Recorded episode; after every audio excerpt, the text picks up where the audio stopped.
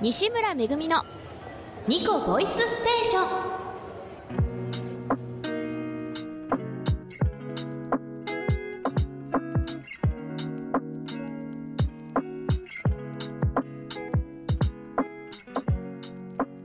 改めましてこんばんは。パーソナリティの西村めぐみです。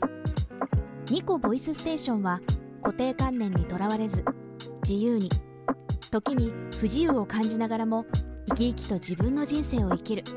そんな大人たちの声から人生哲学を探求していく番組です。この番組はお一人の方を2週に分けて掘り下げご紹介していきます。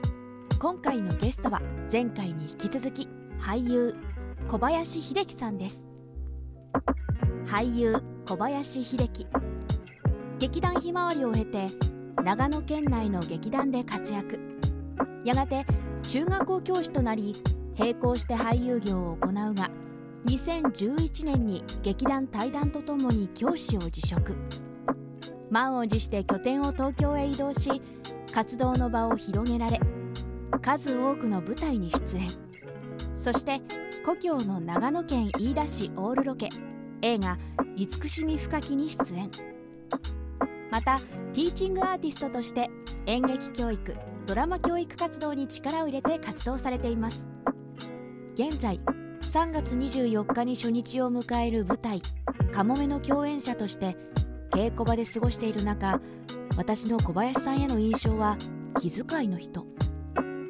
一日の稽古時間の中で小林さんとお話ししていない人はいないのではないかと思うほど挨拶以外でも全員とコミュニケーションをとってる姿を見る。それもさりげなく。嫌いな人は前も言ったかもしれないけどスパッと壁が入ってすぐめったにないけど。どういう人が嫌いなの？周りの人を悲しませる。母親だな。みんなマザー・テレサだな。そうなのそうなの。マザー・テレサ的愛なの。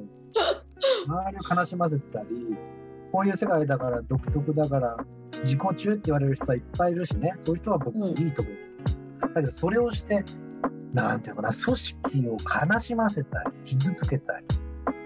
別に場を乱してもいいの。そういうパワーがあってさ一人で歩く人。もいる、でもそれをずっと続けちゃったりとかいう人はなんか嫌だね。だからめったにないんだけど人間が好き。マザー・テレサ的な愛。その愛って何なんだろう。どういうものなんだろう。人生のっていうか生活っていうか役者活動での芯は愛ですよ。人間愛ですよ。役役としても役者としてもいただいた役に対してもキャストにしても演出家スタッフに対しても愛を持っての言動とか行動とか。いろいろありますよね愛。私の今言ってる愛は恋人を愛する愛じゃないです結婚した伴侶を見つけるとか。そういう愛じゃなくてね。僕の言ってる愛はんなんつったらいいかな。マザー・テレサ的愛。出た。受け入れたり寄り添ったりお互いに歩もうとする心かな。お互いに歩もうとしたり分かり合ったり伝え方も愛を持って伝える受け入れてもらえるようにお互いが協力で歩んでいける。愛好きってことですね。好き。その相手のやること言うこと演技の仕方。その人の台本の解釈とか、うん、演出家のアドバイスとか。全部好きってことです。なんだろうな尊敬に近い。あ尊敬に近い。人間愛。うん。それが根底にある尊敬、尊重、強制が元かな、その愛。相手を尊敬すること、それが具体的にどういった行動なのか、私にはまだよくわからない。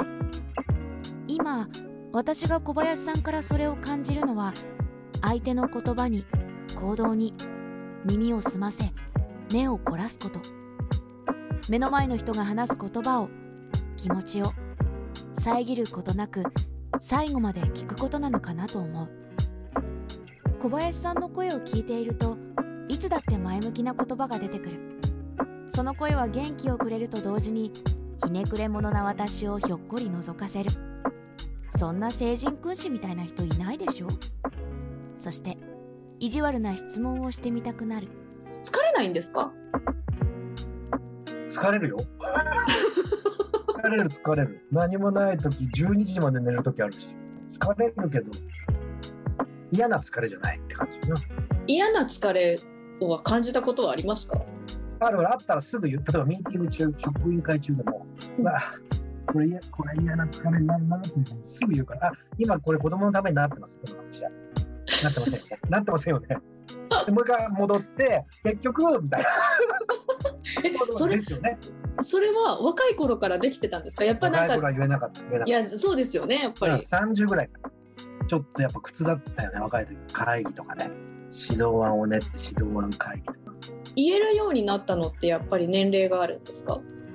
年齢もあるし他にやりたいことがあるから自分で。例えば教員だったら教室に行って教室の掲示掲示物をきれいにしたいとか、えーその会議から放たれて学級通信を作りたいとか、やりたいこといっぱいあるわけね。うんこのめしょうもねえ会議が続くと やりたいことはできないじゃん。それをいっぱい気づくわけ。だから若い時はほんと12時回っちゃったりとか12時ぐらいに学級通信作ってたりとか、うん結局あの職員会が長いんだよみたいになるわけ。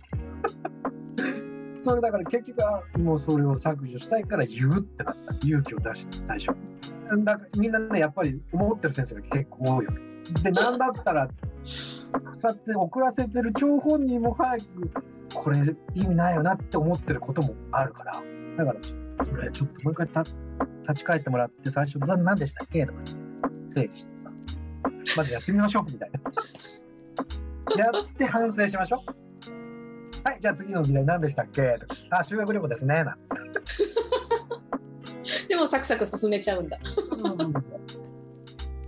一生懸命わーってやって嫌な疲れじゃなくて今日は今日はもうダメだとかはなないんですか、今日はもうダメだ。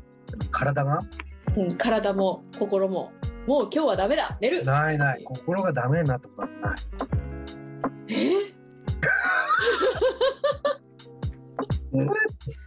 で心なんてダメにならないよ。ああ、ああ、ああ、何もやる気が起きないはあるよ。そしたら何もしない。正直に体ああ、ああ、今日も疲れた、何もできないやつはテレビつけてビール飲むかなんか本当、オンとオフは本当はっきりしてる。本当シンプルだと思うよ。右か左か前か後ろかです、私。たまに斜め。やるかやらないか、休むかやるか。食べるか食べないか。断るか引き受けるか。曖昧にしないんですねそうだね。でも、こう対人だから、対人関係だから、こういうファシリテートもしてるし、役者としても、曖昧さなコミュニケーションをするよ、いっぱいね。曖昧さから、グレーからグレーから白に持っていくさ、コミュニケーションあるじゃない。そういうのはうんいっぱいするけど、腹は決まってるよね。なるほでも全然自ど分の腹とは違うことにななることはいっぱいあるから、がこうね、すり寄せる。これ私思うんですが、うん信念がすごい強くて柱があって、まあ言い方を変えればすごい頑固な人っていうか人ってそれがあるからすごい人に合わせられると思うんだよね柔らかく。それがさ何もないとさこっち行ったりあっち行ったり八方美人みたいに思ってることはもうビシッてあるのでうん。ないろんなことに対して。うん。そうするといろんな人とこう触れ合って自分の考えをちょっとずつすり寄せていったりでも芯はぶれないから。心はダメにならないよ。私はぼんやりとだけど小林さんの今までの言葉の後ろからかすかに顔を出していた思いを見つけることができたかもしれないと感じた。とても力強い言葉をたくさん使う方なのにどうしてそれが強すぎると感じる手前で止まるのかと不思議に思っていたのだ。小林さんは選んでその言葉を使っている。何を当たり前なことをと思うかもしれないけれどそれが全ての言葉に対してなのではないかと感じるほど繊細に事細かに相手に対して選択しているのではないかと感じる。俳優小林秀樹の話を聞く中教員であることは切り離せないなと思うと同時に教員小林秀樹は俳優なのだと感じる。俳優だからこその言葉へのこだわり相手への影響に敏感なのではないだろうか。俳優と教員。小林さんはその両立についてどう考えてるのだろうか。まあ両立と思ってないんでしょうね私が。ああなるほ両ど。立なんだろうけど。結局脳も切り替えてないし教育現場から稽古行った時もよし俳優脳にするぞって切り替えないし多分両立と思ってないんだとか、まあ、物理的な体のね場所の両立だだからそんなに疲れないんだよなんかね教員が教員自体が6時間授業をしてる時に演じてるからあずあっ。と役者なんですよね、今日。まあ、演じてない人も中にはいるよ。でも僕は演じてるから、って言って、だから嘘があるってことじゃないですよ。自分の小林力で行くんだけど、教室。教室、クラスのカラーが違うから、うん。あとこういう言い方したら受けるクラス、そういう言い方したら受けない。いっぱい発言するクラス、全然発言しないクラス。発言しないけど、手を挙げないけど、どんどん喋って聞いちゃうクラス。うん答えを言っちゃう生徒が多いクラスがうんいっぱいあるわけじゃん。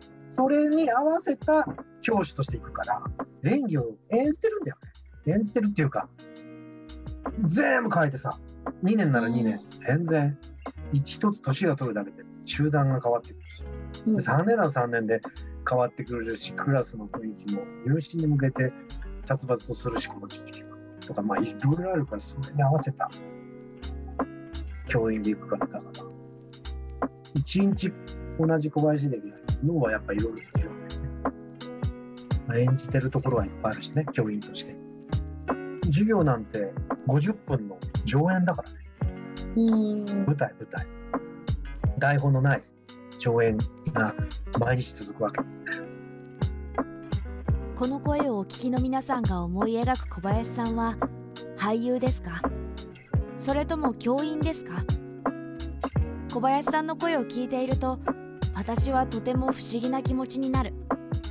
俳優ってなんだろう？教員ってなんだろう？もちろん専門的な話になると全く別なものだけど全ての職業のずっとずっと始まりは同じ場所だったんじゃないかと感じるのだ。職業って仕事って何なんだろう？どんどん聞きたいことが溢れてしまう中それを一緒に楽しんでくれる小林さんの声は俳優でも教員でもなく人間小林秀樹さんだったんじゃないだろうか。